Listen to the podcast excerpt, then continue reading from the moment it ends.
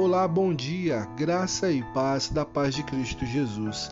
Aqui quem fala é o seu amigo, pastor Everaldo Júnior, da Primeira Igreja Batista em APU. A nossa devocional tem como título Ei, pare de reclamar.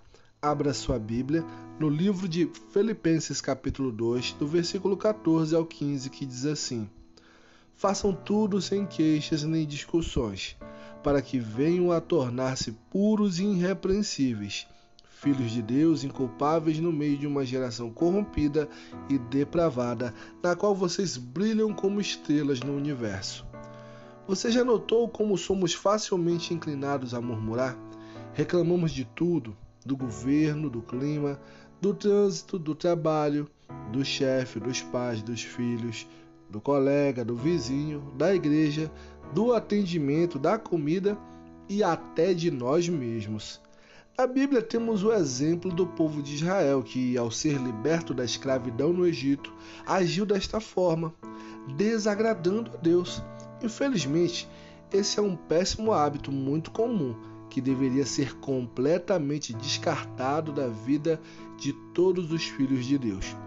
Os versículos de hoje chamam a nossa atenção para termos uma postura diferente em todas as nossas ações inclusive pensamentos e sentimentos.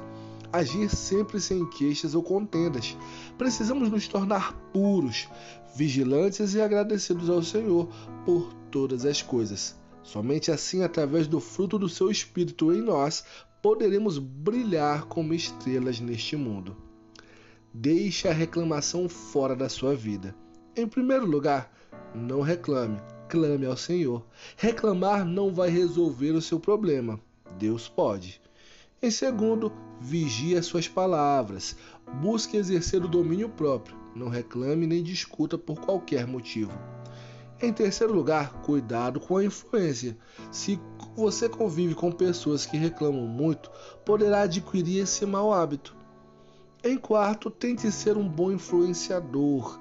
Faça a diferença, tente edificar e mostrar algo de positivo às pessoas.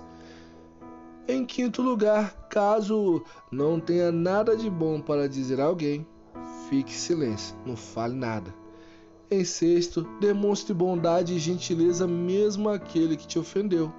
Sétimo, leia a palavra de Deus e procure se encher da graça, amor e misericórdia que provém dela.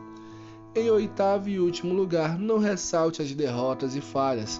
Lembre-se, é, conte as vitórias, as bênçãos que Deus lhe concedeu. Vamos orar? Senhor Deus, me ajuda a guardar a língua e vigiar as minhas palavras para não murmurar ao longo do meu dia. Sei que a reclamação não agrada ao Senhor, não abençoa ninguém e não resolve os problemas. Ensina-me a ter um coração igual ao teu e que isso se reflita nas minhas palavras, que eu possa bem dizer, não maldizer, e levar a tua luz e o teu amor a todos quanto eu encontrar, em nome de Jesus. Amém. E que Deus abençoe grandiosamente o teu dia.